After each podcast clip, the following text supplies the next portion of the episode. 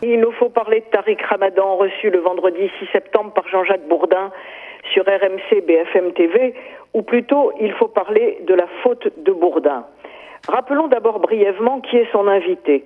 Le frère musulman Ramadan, petit-fils en exercice de Hassan al-Banna, fondateur de la confrérie qui veut conquérir l'Europe et en particulier la France, frère d'un supporter de la lapidation pour les femmes, est un intellectuel islamiste à double nationalité suisse et égyptienne, financé par le Qatar, un prédicateur fondamentaliste subtil, adepte de l'entrisme, un complice tacite du terrorisme, un un antisémite pardon, viscéral et habile, un rapace sexuel, un pratiquant des violences faites aux femmes, et à ce titre sous le coup en France et en Suisse de mise en examen pour viol et viol sur personnes vulnérables.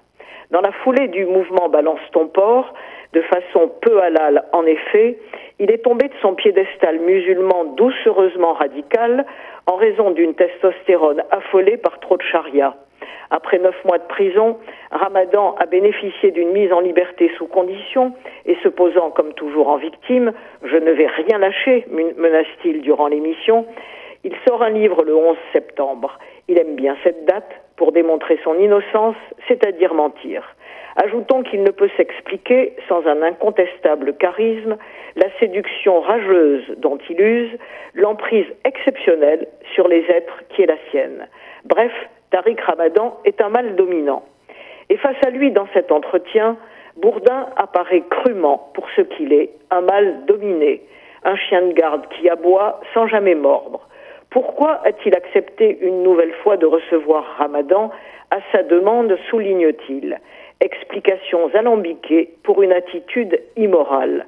Car Bourdin a lu le livre de Ramadan et sait ce qu'il va dire des femmes menteuses, toutes des salopes, n'est-ce pas, à la comparaison vislarde avec un innocent total, Alfred Dreyfus, victime d'un complot qui ne s'est rendu coupable de rien, était dénoncé et dégradé juste parce que juif. Très vite, on comprend de plus que le journaliste, par arrogance, par bêtise, n'a pas travaillé son dossier. Il reste sans réplique à chacune des assertions ou chacun des mensonges de Ramadan quand ce dernier, hargneux et méprisant sous sa courtoisie, sentant la faiblesse de son vis-à-vis, voûté tandis qu'il se tient droit, même la gestuelle est idoine, il s'enhardit à proférer une menace claire. Si vous continuez en France à vouloir des musulmans bénis oui-oui, qui disent oui à tout, qui disent oui à ceux qui sont prêts à les dévoyer de tous leurs principes, Bourdin le coupe empêchant ainsi la déclaration de guerre que l'islamiste allait annoncer aux auditeurs et aux téléspectateurs. D'étonnement en étonnement, on voit ensuite Bourdin, pourtant épris d'audimat et de scoop, laisser tranquillement l'étranger Ramadan affirmer que tous les présidents français ont menti sur leur vie privée jusqu'au président actuel. Pas le réflexe de relever ce malsain sous-entendu, Bourdin? Pas intéressé?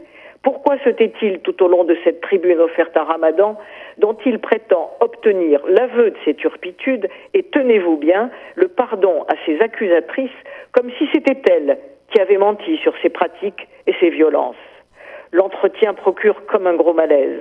Et décidément, cette rentrée télévisuelle nous apporte chaque semaine son lot de crades, révélateur d'un état des lieux français. Ces animateurs et journalistes qui en sont les complices se dévoilent ainsi les meilleurs alliés des plus mauvais gilets jaunes, pas loin d'en être eux-mêmes.